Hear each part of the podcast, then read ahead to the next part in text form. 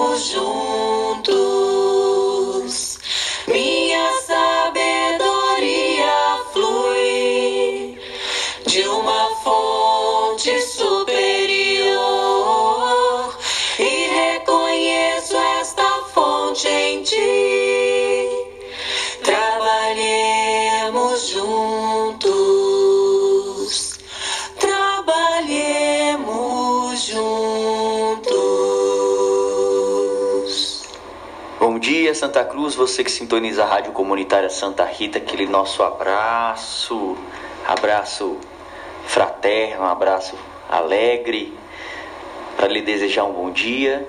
Inicia agora mais um programa Fraternidade Cristã, aqui nos estúdios da Rádio Comunitária, se comunicando com vocês, eu, Paulo e o nosso amigo Max. Bom dia, Max. Bom dia, Paulo. Bom dia, amigos e amigas, ouvintes da nossa programação das terças-feiras, hoje, dia 13 de outubro. E ontem foi dia da criança feliz, criança que há em você. Paulinho, a semana foi boa, foi tranquila, foi produtiva?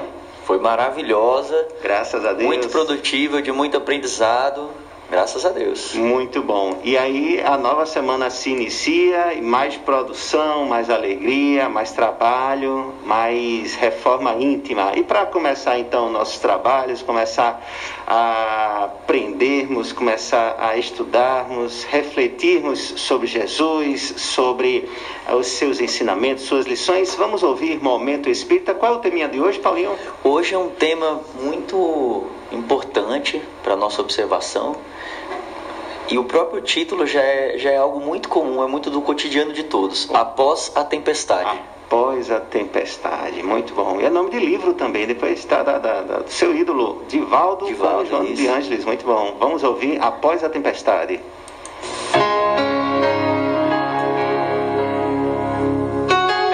Está no ar. Momento Espírita o programa que traz o Espiritismo para bem perto de você.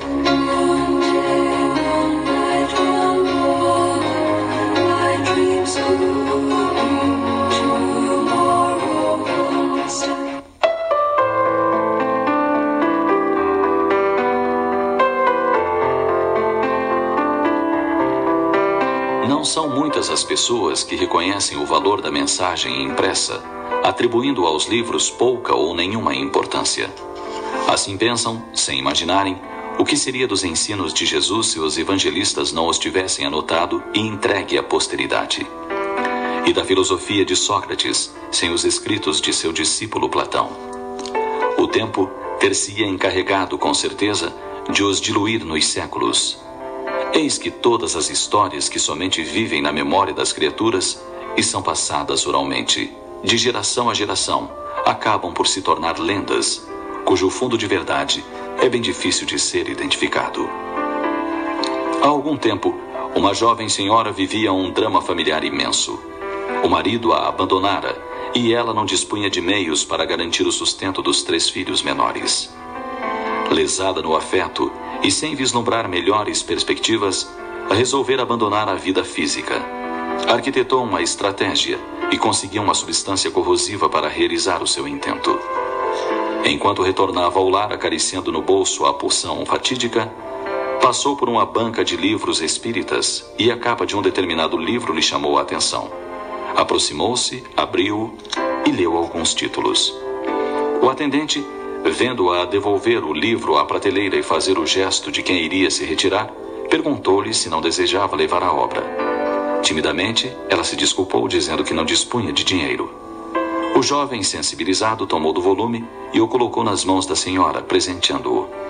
Ela se foi com a obra intitulada Após a Tempestade. Chegando em casa, pensou em ler uma página. Seria sua despedida do mundo. Folheou-o e surpreendeu-se com um título: Suicídio. Sentou-se e leu atentamente as observações que o espírito faz a respeito desta fuga da vida. Ao concluir a leitura, a vontade de matar-se já havia passado. Virou a página e leu outra mensagem, e outra mais, até que se deu conta de que já tinha lido várias e seu estado de ânimo mudara. As lágrimas lhe brotavam com abundância dos olhos. Havia motivos para viver. Deus a amava e ela era responsável por três vidas além da sua própria. A vida é patrimônio divino e não deve ser malbaratada. Dispôs-se a prosseguir vivendo. Os meses escoaram e a situação se transformou. Conseguiu um emprego, voltou-se à religião. Ela, que já havia se esquecido de orar, e finalmente, cinco anos após, seu marido a retornou ao lar. Cinco anos após a tempestade. À semelhança da referida obra, outras tantas existem à disposição de almas aflitas e seres sedentos de orientação. Mensagens volantes, livros grandes, opúsculos, todos servem ao objetivo do amor divino. Atender os seus filhos que vivem o infortúnio, para que se redescubram e descubram o amor que nunca perece.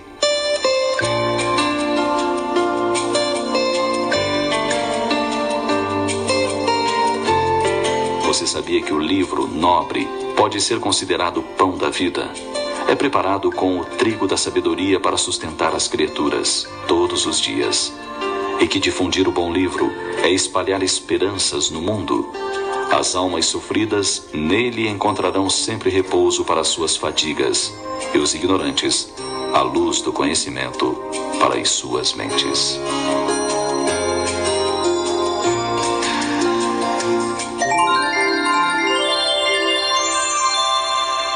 Se você deseja maiores informações sobre o Momento Espírita, ligue 041 223 6174. Curitiba. Serviço de atendimento ao ouvinte Momento Espírita. 223 6174.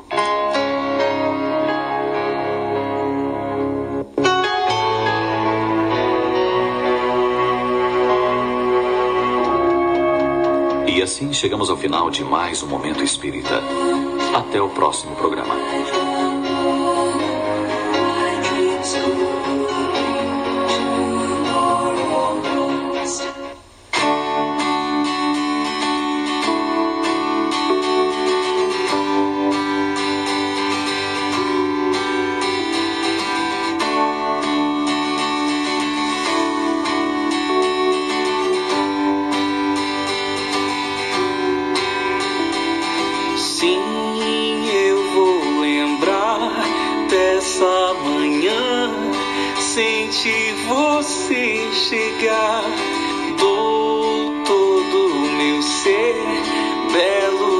Jardim, pra você brotar. Sei que você nunca negou. Eu só vou te encontrar aqui dentro de mim. Sei, só quero te dizer que o tempo não acabou. Voltei a te buscar. Me faça mais leve.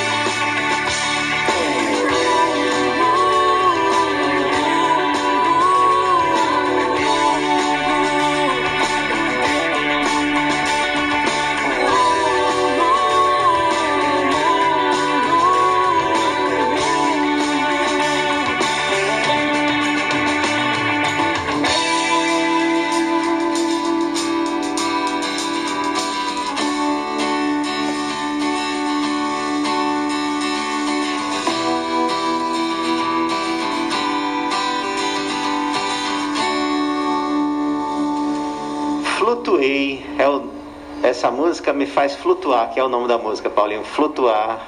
É, é, é, adoro, eu gosto muito do, do- desse grupo GAN, Grupo Arte Nascente. A gente já, já divulga algumas de suas músicas, como a gente comenta, é um grupo lá de Goiânia, é, faz trabalho é, com movimento espírita bem, bem dinâmico, especialmente com os grupos de jovens. É uma turma Veja que a, a própria, o próprio, a em- a embalada da, a, bala- a balada da música nos embala e aí nos leva a flutuar realmente. E Paulinho, o, a gente não tinha ouvido, né? Era o, o Momento Espírita, ouvimos juntos agora pela primeira vez e o nome nos lembrou o livro e realmente a história tratava-se É. de um livro, né? Exatamente. É, é que coisa importante é, é, a, a leitura de, de, de, de, de trechos, de passagens, de episódios, de, de, de como a mensagem escrita ela é, é significativa. É, e como é importante a gente buscar é, presentear as pessoas com um livro, né? É. Max, aqui durante a jornada cultural, a gente teve uma entrevista com um autor daqui de Santa Cruz chamado Diego Rocha. Sim. E a gente discutiu sobre isso. Uhum. Quando a gente dá um livro, não é um objeto, mas normalmente quando a gente presenteia um livro, muitas vezes a gente já leu aquele livro, né? Uhum. E a gente sabe todo aquele conteúdo transformador que foi para você. Então muitas vezes você dá aquele livro pensando em auxiliar no que for preciso aquela pessoa.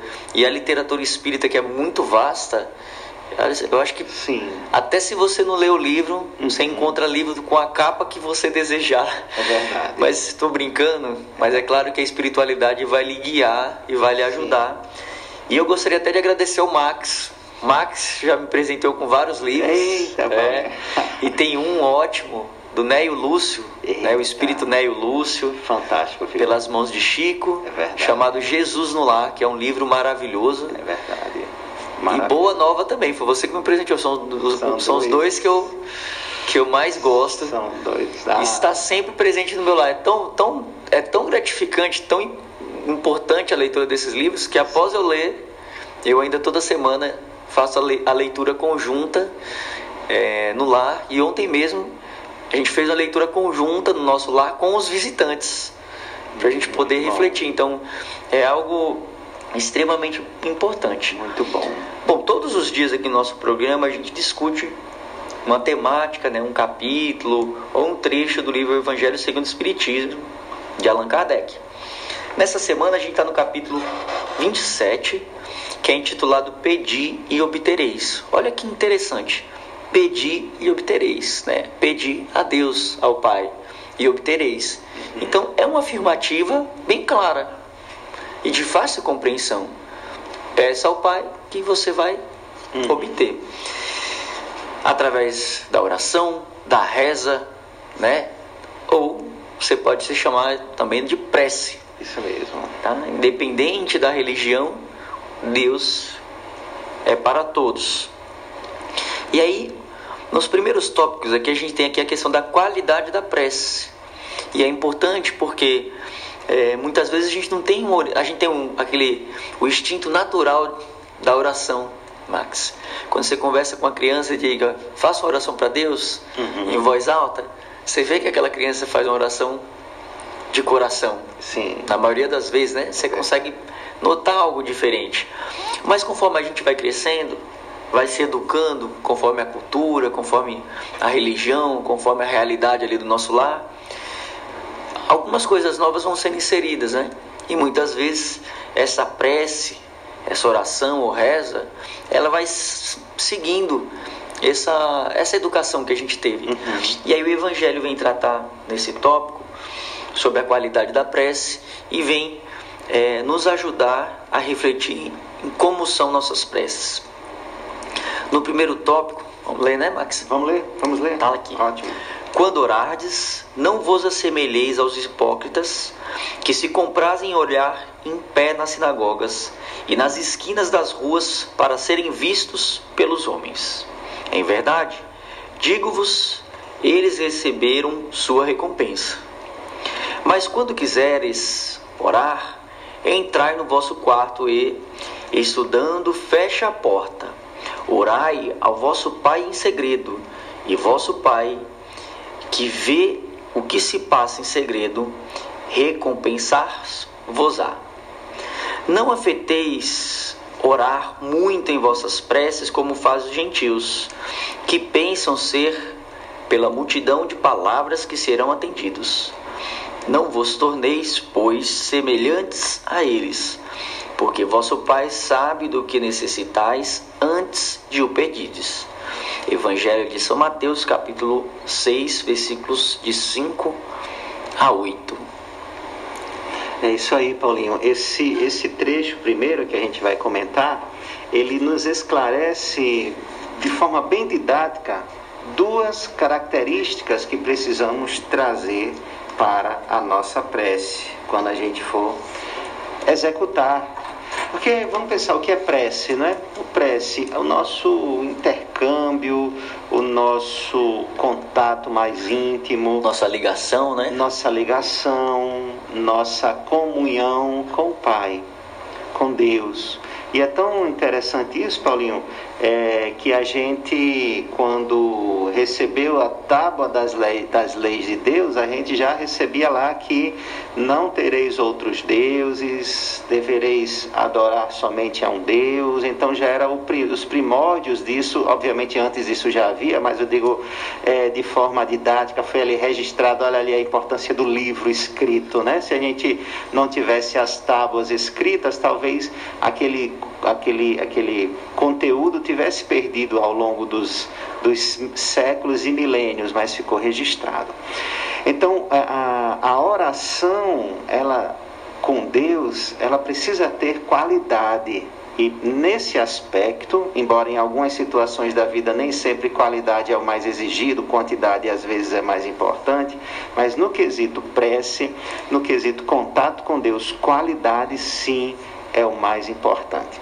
E aí ele lista, é, é, e Allan Kardec selecionou esse tópico do, do, do Evangelho de São Mateus, para que a gente extraia dele, retire dele dois, é, duas qualidades significativas. Sendo a primeira aquela que diz: você não precisa gritar mundo afora a sua oração Vai para o teu quarto, vai para o teu mundo íntimo e lá na tua intimidade conversa com Deus, vai em segredo e em segredo ele vos dará a recompensa. Então, primeira orientação, faz isso na tua intimidade. Depois eu, eu, vou apontar aqui o que foi comentado rapidamente sobre esse ponto no Evangelho de ontem à noite. E a segunda parte, e a segunda qualidade, cuideis de pedir não pedir muito nas tuas preces. Não pede muito. Porque Deus não vai te atender pela quantidade de palavras que você executar. Não fica falando muito, pedindo muito. Vai mais na qualidade, vai mais na, na, na, na naquilo que é demonstração do teu sentimento. Porque Deus sabe do que você tem necessidade, até mesmo antes que você peça. Então tem duas questões aí, Paulinho, é, que eu queria destacar, que foi, foi claro que nas passagens do Cristo tem muito mais pontos a serem falados. Mas essa coisa de, de orar em segredo, de orar na sua intimidade. E tem uma outra coisa que está por trás de tudo isso que a gente às vezes não pensa. A gente era assim: olha, Paulinho, ore por mim, por favor. Realmente a oração que alguém faz por nós é sempre muito valiosa, é sempre muito importante. Mas às vezes a gente pede para o outro orar porque a gente acha que a nossa oração não tem força, não tem, não tem, é, é não é escutada, só porque eu talvez não saiba me, me, me, me expressar bem ou porque acha que o outro tem mais conhecimento. Pelo contrário, não existe isso. Deus ele não vai fazer distinção ao ouvir nossas orações se nós somos uma pessoa ou outra pessoa. Deus vai ouvir todas as nossas orações, quanto mais, com quanto mais qualidade tiverem elas. Então, regressa ao teu mundo íntimo. Tenta se ouvir, tenta, entra nos teus aposentos, não só do teu quarto, porque se fosse assim, uma pessoa que está em situação de rua não conseguiria fazer uma oração. E não é isso, entra no teu mundo íntimo, busca as raízes daquilo que te afeta naquele momento e procura dialogar com Deus. Não procura demonstrar aquilo que não é, não procura orar com orgulho, procura trazer, e aí a humildade vai ser falada no terceiro bloco, mas procura o teu mundo íntimo. E ontem comentaram no Evangelho, Paulo, aquele aspecto que em o livro dos Espíritos, pergunta 919, a gente aprende com o Santo Agostinho uma dica de como a gente se autodescobrir, se autoconhecer, é refletir nas suas ações ao longo do seu dia. Ali é uma espécie de oração. Então você vai refletir sobre o que fez ao longo do dia e vai no seu diálogo com Deus se expressando, apresentando quem você é. Porque, e aí nesse segundo parágrafo, quando ele diz assim, não faz, não precisa falar muito, porque Deus já sabe antes de tudo o que você precisa, antes de você pedir, ele já sabe o que você precisa, é como dizer, Deus não precisa ouvir que você, não é porque Deus precisa ouvir para lhe atender, na verdade, somos nós que precisamos nos ouvir falando com Deus, para que talvez a gente já comece a preparar o nosso coração para receber, se for para a rede, receber, para a gente estar é, é, mais bem preparado, se for essa a, a, a intenção de Deus para conosco. Enfim, a gente precisa se autoconhecer e buscar essa intimidade com Deus no nosso aposento, no nosso mundo íntimo, para que, para que Ele vendo, ou vamos dizer assim, vendo aquilo que está em segredo, para que Ele, entendendo que a gente sintonizou com Ele, que a gente conseguiu fazer a conexão, ou quando era nos antigos orelhões, quando a ficha caiu, aí começam a acontecer as coisas. Não é exatamente porque Deus não estava nos vendo, não estava nos ouvindo, não estava nos, nos conhecendo. Não, a gente não vai fazer um relatório para Deus. Ele não precisa de um relatório. Ele precisa descobrir que o nosso coração está preparado. E aí, quando é que a gente faz isso? Mundo íntimo não precisa de muitas palavras, precisa de muito o quê? Muito sentimento. E aí, Paulinho, é, a gente até comentou ontem no Evangelho que tem um, alguém que diz, eu não lembro quem, mas diz que nos hospitais as orações são muito mais. É, é, existe muito mais orações com sentimento dentro de hospitais do que dentro de templos, igrejas, é, é, é ambientes aparentemente onde se, são feitos para para nos ajudar a sintonizar, a, a orar mais. Por quê? Porque no hospital, a gente está, quando está lá numa visita, ou está enfermo, ou está com algum familiar, a gente está no nosso momento de maior fragilidade. É no momento onde a gente não, não tem mais o que esconder, a gente já está totalmente é, exposto para Deus, e aí sim a gente consegue ter um diálogo consentimento, seja para pedir uma cura, seja para entregar alguém que está partindo para o outro mundo, seja para a gente demonstrar a nossa fé, a nossa esperança. Então, muitas vezes são os momentos do sofrimento que nos ajudam a a, ter esse, essa, esse, esse diálogo, essa, esse contato, porque é, é assim, eu estou realmente precisando do Senhor, Pai. É o momento em que a gente percebe que a gente sozinho ou sem, ou sem a presença dele, a gente não consegue segurar a barra, não consegue segurar a onda. Então a nossa oração, ela parece que se torna muito mais, muito mais forte e não precisa nesses momentos de muitas palavras, não precisa talvez nem de palavras, precisa de expressão do sentimento e dizendo assim, Pai, estou entregando ao Senhor o meu destino, o destino do meu familiar, estou entregando nas Suas mãos. Por favor, segura a minha mão e me ajuda a passar por esse momento. Então isso quando, por que que diz no hospital? Porque no hospital é onde a dor muitas vezes ela está mais presente. Claro, nos templos é, nós temos essas orações, mas assim, então quando se fala do, do hospital tem mais é porque lá estamos realmente desnudos do, do, do das aparências. A, a, gente não tem essa essa aparência, a gente está lá em, em, em, em prova, em expiação precisando muito da demonstração de Deus. Deus está sempre conosco, mas ele precisa perceber que nós estamos com ele. Essa talvez a primeira lição aí que Jesus nos deixa no Evangelho de São Mateus. E aí Allan Kardec até lá na frente comenta um pouco sobre isso, mas acho que o nosso primeiro bloco já se foi, Paulinho. Vamos ouvir uma música agora e aí já já a gente comenta mais um pouquinho de outra qualidade.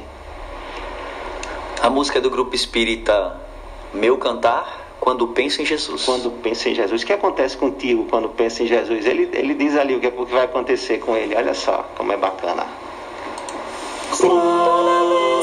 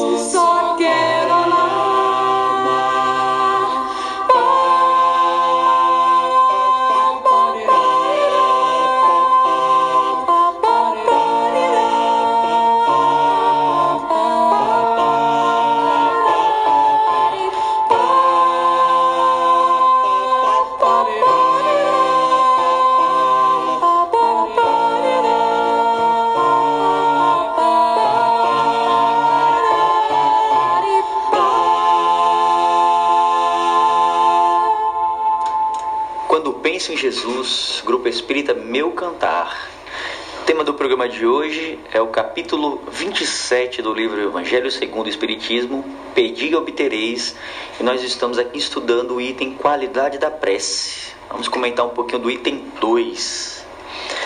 Quando vos apresentardes para orar, se tiverdes alguma coisa contra alguém, perdoai-lhe, a fim de que vosso Pai, que está nos céus, perdoe também os vossos pecados.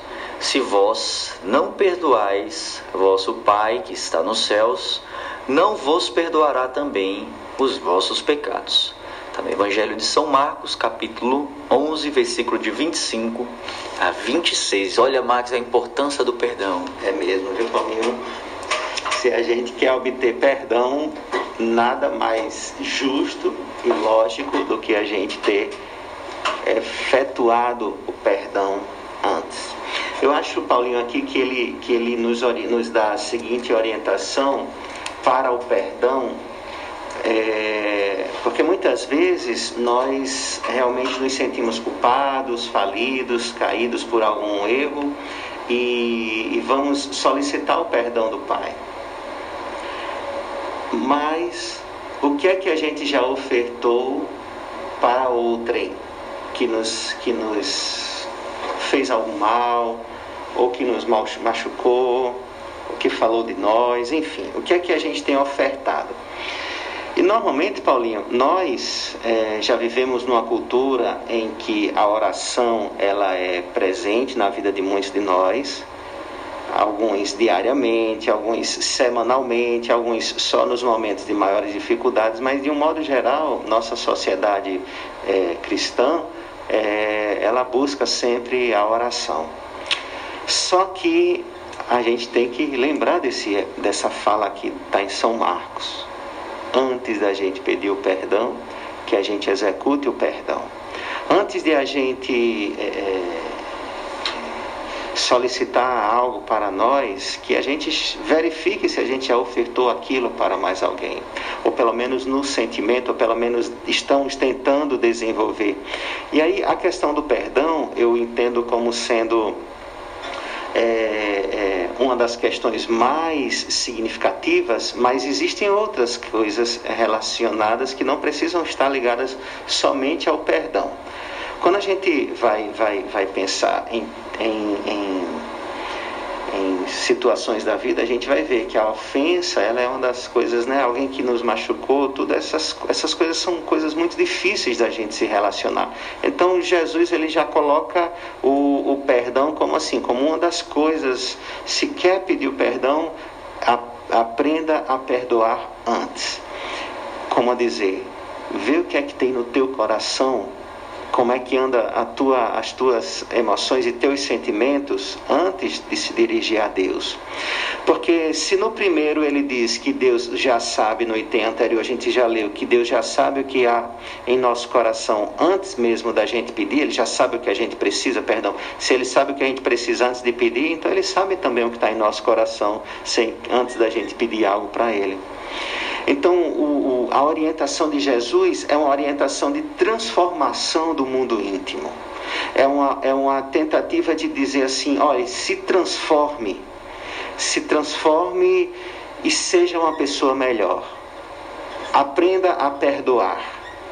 Se a gente consegue perdoar, a gente já consegue então fazer uma sintonia melhor com Deus, porque a gente tem algo a demonstrar, a apresentar. Se no passado os, os, é, é, o povo judeu, o povo ainda hebreu, apresentava sacrifícios para Deus, o que ele espera de nós hoje são outras, outros tipos de sacrifícios. Se a gente quer de fato um perdão, é, porque a gente já entendeu que a gente cometeu aquele erro, a gente está realmente arrependido, a gente percebeu que agiu de uma forma errada em uma determinada situação e quer ter uma nova oportunidade, então a gente precisa começar agora a também ofertar novas oportunidades. A gente precisa ofertar o perdão. A gente precisa esquecer as ofensas. A gente precisa aprender a fazer o bem sem olhar para quem a gente está fazendo. Então, é uma é uma é um novo mundo que se abre de orientação quando Jesus nos diz: perdoai para que Deus vos perdoe. E claro, não é que a gente vai por causa disso agora deixar de fazer preces para Deus.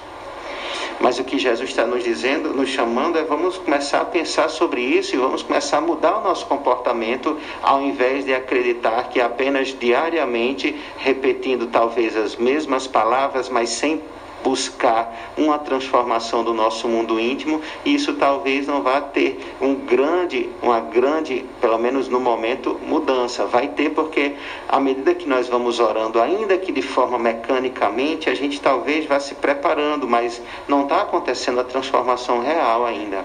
Transformação real. As mudanças elas acontecem e e Jesus diz assim: Deus vai ouvir, no sentido de Deus vai dar mais atenção, é porque, na verdade, quando essas coisas começam a acontecer, quando a gente começa a ofertar o perdão, quando a gente começa a transformar a nossa vida, é como se o mundo, veja, qual é que dizia aquela música, como é interessante, dizia assim: quando penso em Jesus. É, vou abrir aqui para a gente fazer a ligação, não para comentar tanto a música, mas a, a, a, eu vou percebendo que o, que o mundo inteiro é alegria. Mas o mundo era um mundo do mesmo jeito, antes de, de eu pensar em Jesus. Mas agora que eu penso em Jesus, o mundo é, um, é toda alegria, como se fosse uma manhã de sol colorida. O meu sorriso então não demora a despontar. Quando eu penso em Jesus, só penso em amar, só quero amar. Então por quê? Porque mudou o estado de espírito, de, muda o estado, mudando o estado de espírito de quem se transforma, de quem aprende a perdoar, de quem aprende a ofertar bênçãos muito mais do que maldizer, muito mais do que amaldiçoar. Então tudo se transforma. A ofensa passa a ser um desafio a ser superado. Então o perdão passa a ser o nosso objetivo de vida. Perdoar se alguém me, me, me ofender. E entender que eu sou muito mais ofensor e muitas vezes, e para que Deus me oferte o perdão, preciso ser um pouco desse próprio perdão para os outros.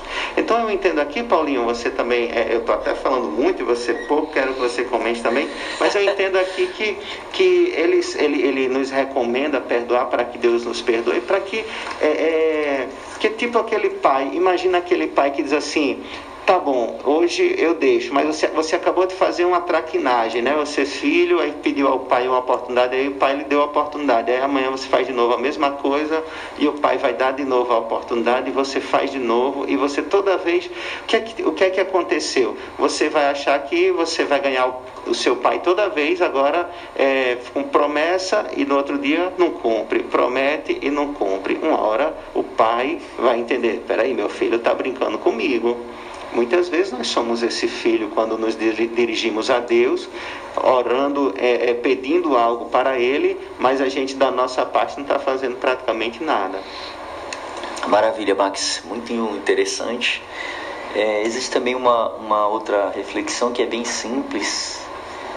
É, imagina, a gente está estudando um tópico que é intitulado Qualidade da Prece. Não está dizendo que, não, que a prece funciona ou não funciona, está falando sobre a qualidade.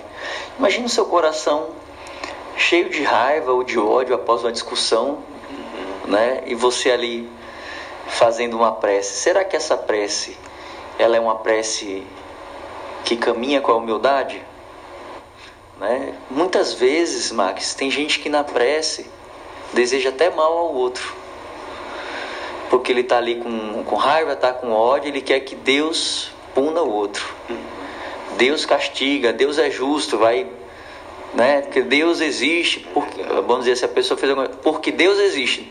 É quase dizendo assim, olha, agora você vai ter problema porque Deus vai castigar você e essa questão do essa, essa mentalidade, né, esse pensamento de Deus, Deus castigar ainda é muito presente na atualidade, né, o, o Deus punitivo. Então é importante que a gente reflita sobre isso também, o perdão.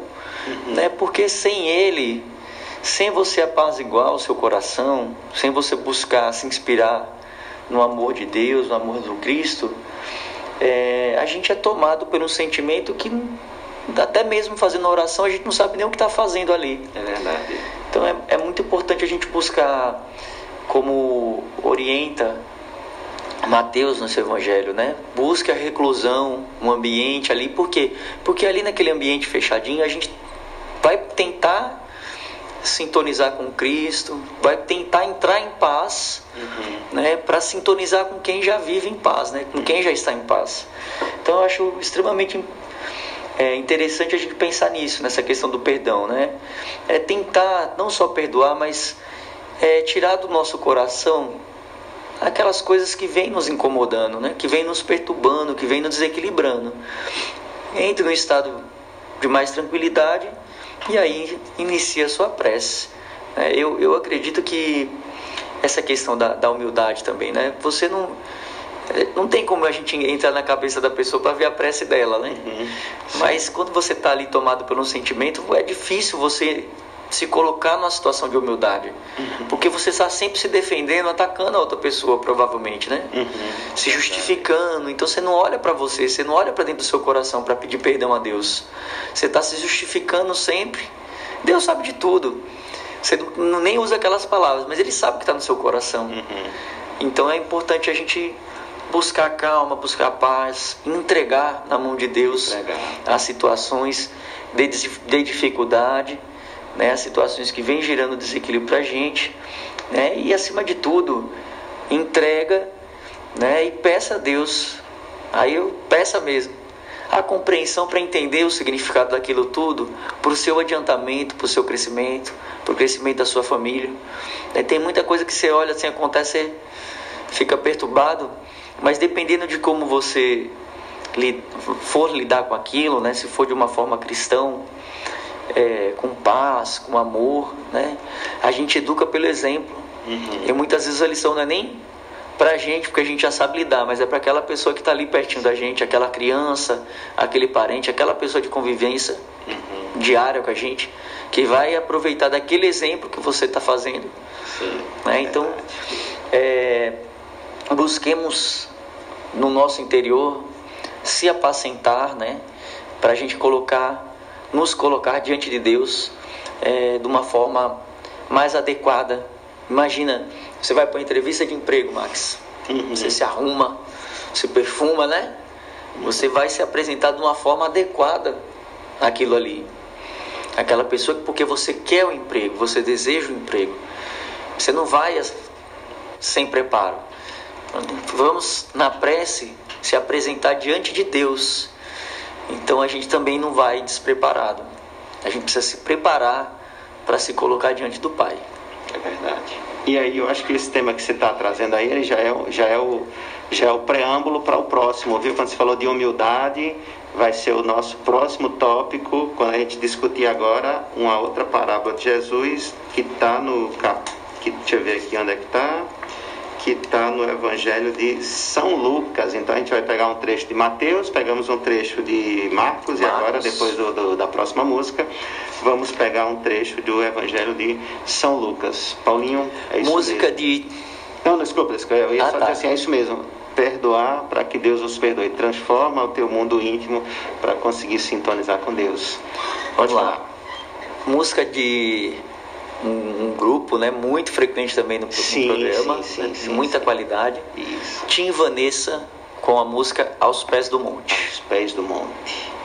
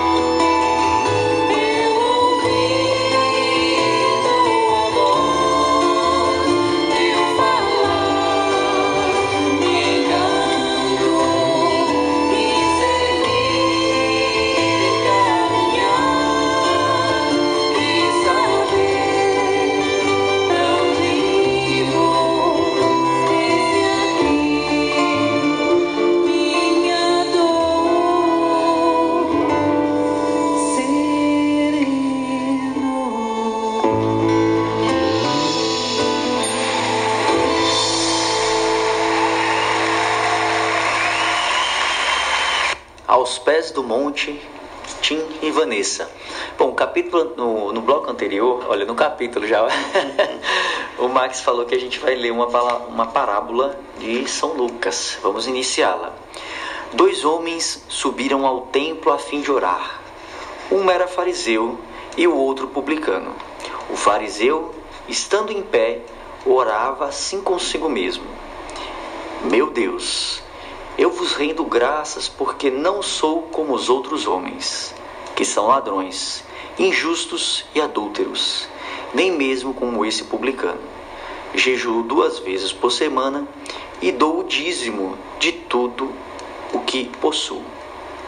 O publicano, ao contrário, mantendo-se distante, não ousava sequer erguer os olhos ao céu, mas batia no peito, dizendo: Meu Deus, tende piedade de mim, que sou um pecador. Eu vos declaro que este retornou entre os seus, justificado e não o outro, porque todo aquele que se eleva será humilhado, e todo aquele que se humilha será exaltado. São Lucas capítulo 18, versículo 9 a 14. Eita, Paulinho. Paulinho estava observando essa leitura e o fariseu é o que? O religioso. É o dono da verdade espiritual. E o publicano é aquele, vamos dizer assim, que não tem. Né, não, é, é o, o, o, a pessoa comum. Apesar de que o publicano é também aquele que cobra impostos, aquela pessoa tida como também não é uma pessoa de boa vida. E aí Jesus diz assim, olha como Jesus provocava, né? Diz assim, olha, o publicano voltou para casa justificado, enquanto o outro, o fariseu, não. A ideia que Jesus tenta apresentar muitas vezes é, sobre os fariseus é que tem aquela pomposa vida exterior. Veja, ele diz: ó, eu pratico jejum duas vezes pela semana, dou o dízimo de tudo que possuo, eu sou justo, não sou adúltero. Ele está se colocando num patamar e que a gente sabe, Deus já sabe, Deus já conhece. Ele está querendo se amostrar para Deus e ainda falando em voz alta, talvez isso, contra o publicano, entendendo suas limitações, entendendo que é um pecador, apenas diz, apenas diz: tem piedade de mim, porque sou um pecador. E aí muitas vezes a gente não se observa como tal. A gente vai é, é, e nas nossas reflexões, como você disse, Paulinho, a gente está sempre se justificando, se defendendo e a humildade passa longe. O que fica dessa história, logo de início, é que sem humildade você não volta para casa justificado, entre outras palavras. Sem humildade, sua prece, sua oração, o seu intercâmbio com Deus, com a espiritualidade superior, não alcança o êxito de todo, de, de, de, vamos dizer assim, que todo êxito que poderia alcançar se humildade tivesse presente. E humildade também passa pelo que a gente já vinha falando, transformação do mundo íntimo, transformação de nós mesmos. Porque uma coisa é eu estar aqui com você, Paulinho, andando de sandálias havaianas, uma roupinha meio velha, não tem marca, é, e, e, usar palavras bonitas, e dizer, não, Paulinho, você primeiro, ah, pode ir. Não, Paulinho, quem sou eu? Só que tudo isso como sendo uma atitude exterior, algo muito assim superficial, que você pode até se encantar achando que, que baixou aqui o São Francisco de Assis no Max. Só que no meu mundo íntimo, eu estou fazendo tudo isso, na verdade, para me parecer com São Francisco, para você achar que eu sou um franciscano, e quando no fundo eu estou fazendo isso por orgulho e não por humildade real. E aí a questão é que às vezes nós conseguimos enganar os outros, mas a Deus a gente não vai fazer isso. E aí se torna até é, uma vergonha quando a gente se perceber, puxa, para que, que eu estou fazendo isso? Por que, que eu estou agindo dessa forma? Por que, que eu não busco o Pai como um publicano, entendendo minhas fraquezas, minhas limitações e colocando nas mãos dele, tem piedade de mim, Pai. E colocando nas mãos dele, olha só, o meu destino, a decisão de me, de me fortalecer para a próxima etapa que eu vou enfrentar. Então, as duas coisas que eu gosto de destacar dessa história é a humildade, ela precisa estar presente nas nossas orações, como Paulo já havia comentado no, no bloco anterior. Mas tem uma outra coisa que sai aí no, no, no texto que é curioso. A gente sempre pensa que o religioso, né, aquela pessoa da religião, ou principalmente aquele que fala mais, que tem a voz mais, que, fala, que tem as palavras mais bonitas, ou que conduz um, entre aspas, um maior rebanho de seguidores, estes são os maiores e que Deus vai ouvir, quando, pelo, quando na verdade a gente escutou aí que não significa o quem você é no, no mundo, qual é o status que você ocupa no mundo, não. Deus não está nem um pouco preocupado ou pensando sobre isso. Ele quer saber muito mais do que o que você está fazendo no lugar onde você está. Você, como um fariseu, como você está se comportando no mundo? Qual é a qual é a, forma que você age. E aí, quando você vai se dirigir a Deus, você não esconde aquilo que você não é. Você não esconde, você não esconde aquilo que você é e, trata, e mostra aquilo que você não é. Não tem como. É um véu que se desnuda, que fica exposto, que já está ali totalmente aparente. A gente, quando às vezes até né, faz alguma coisa e que acha que ninguém está vendo, até alguém diz assim: ó, Deus está vendo. Tem uma frase que a gente usa muito: não faça isso que Deus está vendo, menino. Deus está vendo tudo que você está fazendo.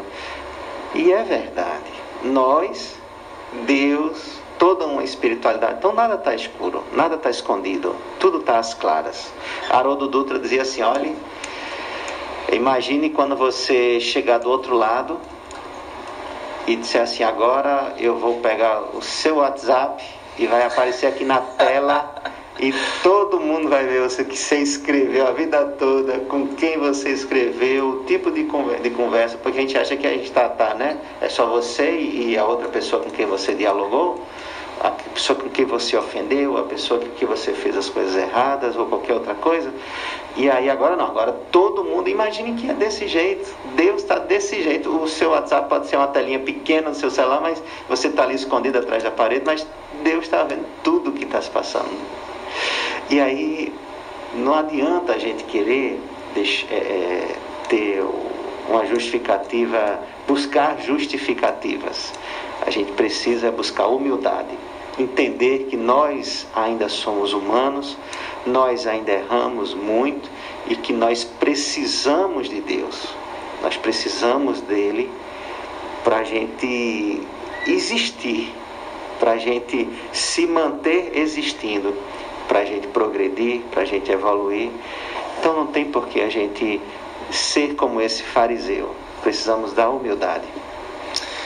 É, a gente falando sobre isso, eu estava lembrando de uma irmã que assim como nós veio aprender, mas também muito ensinou, né? Trabalhando no hospital, doando a sua vida aos doentes, e quando tinha oportunidade ela saía para pedir o auxílio às pessoas que tinham mais recurso financeiro, né, políticos, para ali manter a sua instituição e manter da, de uma forma mais confortável a vida dos, dos irmãos ali com ela.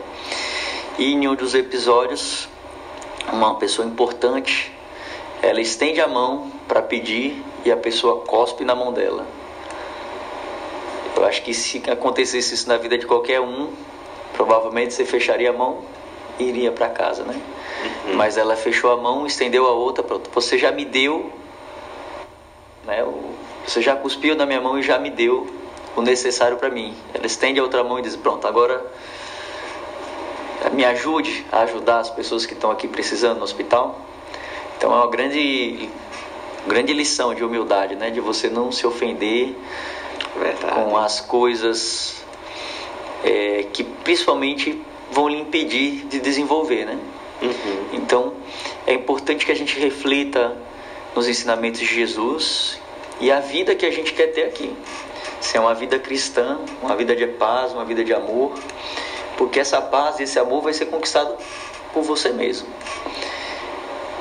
Aprendendo o que você é, é, aprendendo o que você precisa fazer para se tornar mais próximo do amor, deixando de lado muitas vezes o orgulho, muitas vezes a sua vontade, para manter vivo a chama de cada vez mais ser uma pessoa melhor, e cada vez mais ser uma pessoa mais caridosa, mais amorosa, mais modesta e seguir o seu caminho. Max, estamos chegando ao final do Estamos programa. chegando no final, é verdade. Paulinho, eu, eu ia destacar um, um- um último ponto rapidinho, que é sobre o livro Nosso Lar. A gente falou de livros, né? O livro, o livro Nosso Lar, ele é um excelente livro de porta de entrada para quem... Obviamente, existem os livros de Allan Kardec, são os que a gente sempre indica, recomenda, só que às vezes muitos dos é, é, iniciantes, muitas pessoas não gostam de leitura é, explicativa, preferem ler uma história, ou ler um romance, ou ler algo desse tipo. E nosso lar, para muita gente, tem sido a porta de entrada. Então, como eu disse, não é o que a gente indica. Mas se a pessoa tem, porque normalmente tem aquela curiosidade, como é a vida espiritual, o que acontece, como é que é. E o nosso lar é um, é um livro que abre cortinas e, e apresenta muito disso. Na verdade, apresenta praticamente somente isso, as consequências do que a gente faz aqui é, diretamente no- no- no- na nossa vida espiritual. E aí, mas, mas é porque eu tô, porque a gente está falando sobre oração, sobre prece, e por que, que o livro Nosso Lar foi, está sendo citado?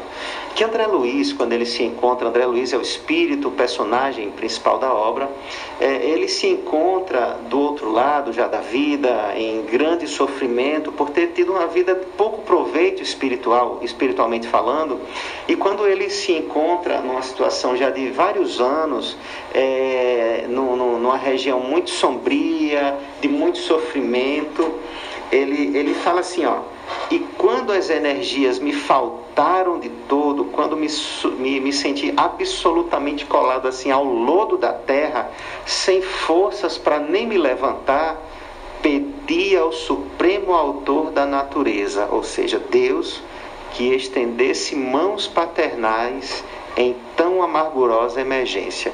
Ele já havia passado por muitos anos de sofrimento, mas em nenhum momento Quer dizer, e todos esses anos foram o que foi suficiente, foi o que foi moldando ele até ele entender com humildade a necessidade de ter um pai como Deus, a necessidade de precisar se dirigir a Deus. E o que é que a gente descobre ao longo da leitura? É que ele nunca esteve desamparado, ele nunca esteve sozinho. Os espíritos de luz sempre buscaram resgatá-lo daquela região, daquele sofrimento. Só que ele, pelo seu orgulho, por ter sido um médico rico em vida, ele não se achava merecedor daquilo que ele estava passando, ou seja, ele estava agindo praticamente como um fariseu o tempo todo. Ele se achava melhor e por isso não, podia estar ali. Ele achava que, que, que é, é, era merecedor de muito mais coisas do que o que estava acontecendo. Então, veja, não foi Deus que não o escutou, mas o fato de ele trazer tanto orgulho dentro de si impedia que os espíritos do bem, de luz, os espíritos que a gente tem lá o nome principal, Clarencio, chegar até ele para resgatá-lo, eles não conseguiam. Eles não conseguiam resgatar André Luiz porque André Luiz não permitia, não, não conseguia enxergá-los, mesmo eles estando ali. Por quê? Por uma questão de estado de consciência, estado espiritual. No momento que André Luiz descobre que ele está ali no sofrimento pleno e aí ele entrega a sua oração real a Deus, e aí tem um parágrafo lindo, ele explicando quanto tempo durou essa minha rogativa, quantas horas eu demorei fazendo essa súplica. É, é, é, ele, ele, só Deus sabe quanto tempo foi, mas Assim que ele termina, o irmão aparece para ele e diz assim: Coragem, meu filho, o Senhor não te desampara. Mas foi preciso que André batesse na porta, lembra? Bater e abre-se-vos-á. Pedi é o nome do capítulo que você leu logo no início, né, Paulinho? E Obtereis. obtereis. Mas é o como, é a qualidade do teu pedido que importa. Foi o que a gente estudou hoje. Qualidade da prece. Fica aí a dica, nosso lar com um livro lindo, belíssimo, emocionante e de bastante descortina véus para quem tem curiosidade sobre a vida espiritual. Bom, e para finalizar o programa, né, uma mensagem de Emmanuel na voz de Chico Xavier, intitulada Agradecemos. Agradecemos. Agradecemos,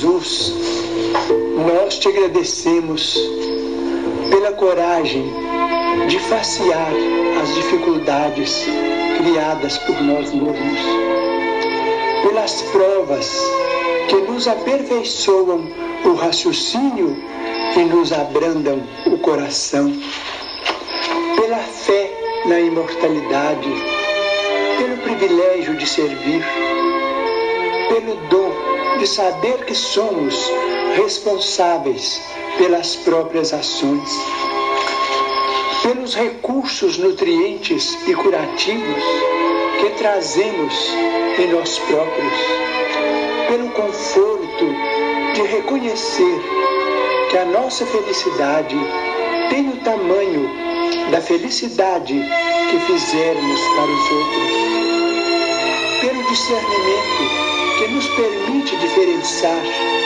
aquilo que nos é útil daquilo que não nos serve, pelo amparo da afeição, no qual as nossas vidas se alimentam em permuta constante, pela bênção da oração que nos faculta apoio interior para a necessária solução de nossos problemas pela tranquilidade de consciência que ninguém consegue subtrair-nos.